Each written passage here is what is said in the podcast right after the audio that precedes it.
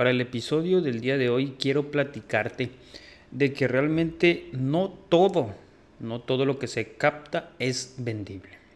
Ese es el título del, podcast del día de hoy.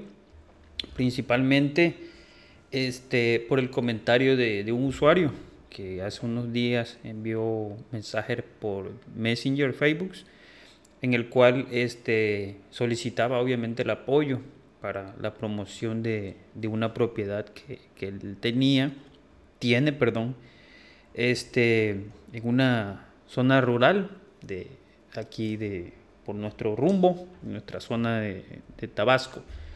Entonces, este, sin embargo, a veces los usuarios piden mucho más por su inmueble. A veces uno siempre, siempre les da la sugerencia sobre cuál es el precio más correcto y vendible de, la propiedad, del inmueble que, que en este caso habla para poderse promover. Es por eso que, que, un servidor pues toma la decisión de enfocarse realmente a nichos específicos de, de ventas inmobiliarias y no realmente tomar todo lo que se deje venir. ¿Por qué? Porque a veces se toma propiedades inmobiliarias en las cuales obviamente se catalogan como propiedades no vendibles. Entonces eso no es conveniente para, para un servidor. Este, independientemente que al usuario, al propietario se le da su mejor precio por, por la propiedad del, del inmueble que, que, pide que se le ayude a, la promoción. Entonces, me voy a enfocar un poco más a las propiedades inmobiliarias este, específicas, ¿no? Eh, por ejemplo, lo que son en ventas de casa o giros habitacionales, pues lo más vendible es lo que pasa por los créditos hipotecarios, ¿sí? sea Infonavit, sea Fobiste, sea tal vez un Pemex, este, es lo más vendible. Tenemos un 80% de la demanda de las propiedades inmobiliarias es realmente por un crédito de este tipo. ¿Por qué? Porque este, cuando uno tiene la solvencia del dinero en efectivo, eh, todos haríamos tal vez lo mismo. Compramos un, un terreno a un muy buen precio y lo que es la construcción, pues básicamente se hace a gusto del dueño del propietario.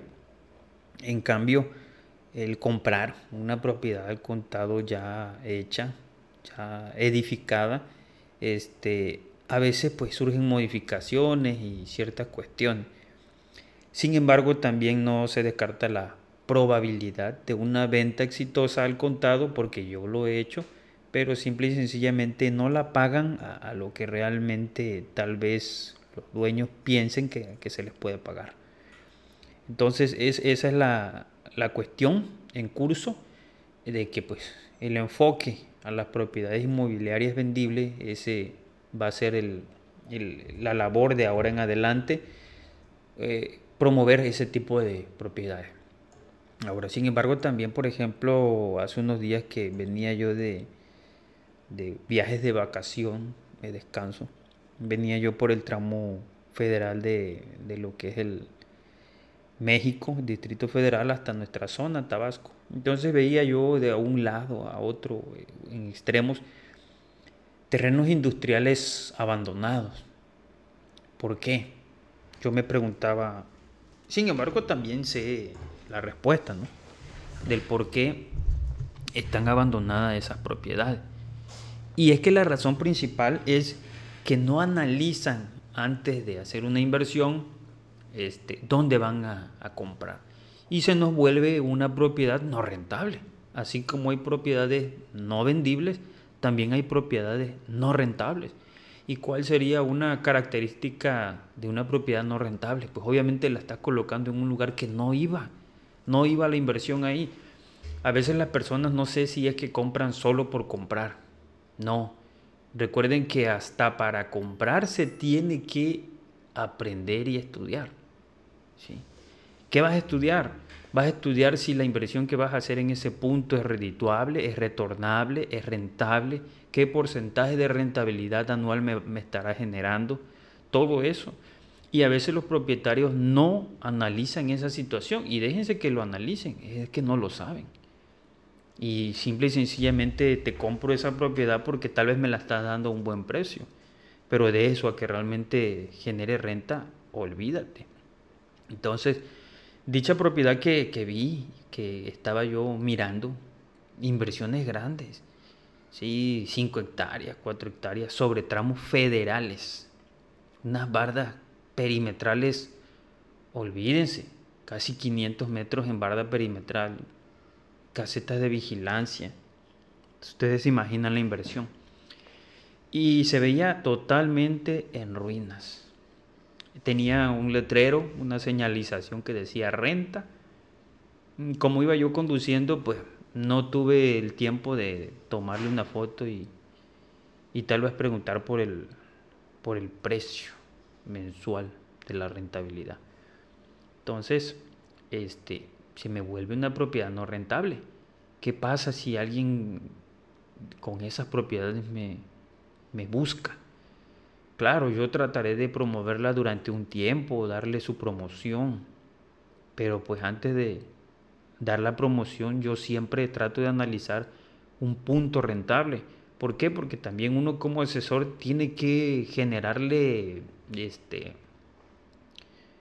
publicidad y es publicidad pagada, muy independientemente de la publicidad orgánica que uno tiene este, por los seguidores que frecuentan mis canales de redes sociales. Eh, muy aparte de eso, tengo que comprar más personas y eso se hace mediante la publicidad. Y para, para así, para crear un vínculo de confianza entre el cliente final y un servidor. Entonces, también hay propiedades no rentables. Y pues ese es el, el enfoque, que realmente este, se analice bien dónde vas a comprar, dónde vas a invertir. Y lamentablemente si yo veo que una propiedad, propiedad no es rentable, no es redituable y, tal vez se me clasifique en una propiedad no vendible, pues definitivamente tendré este no tendré que mencionar el, no aceptar la promoción inmobiliaria porque no es un inmueble factible. Entonces, con esta me despido. Soy Milton Vargas. Me, gusta ayudar a aliviar dolores inmobiliarios. Si tienes algún problema, coméntamelo. Envíame un mensaje de WhatsApp al 914-102-1795. Me encuentro en Cunduacán, Tabasco. Nos vemos en el próximo episodio.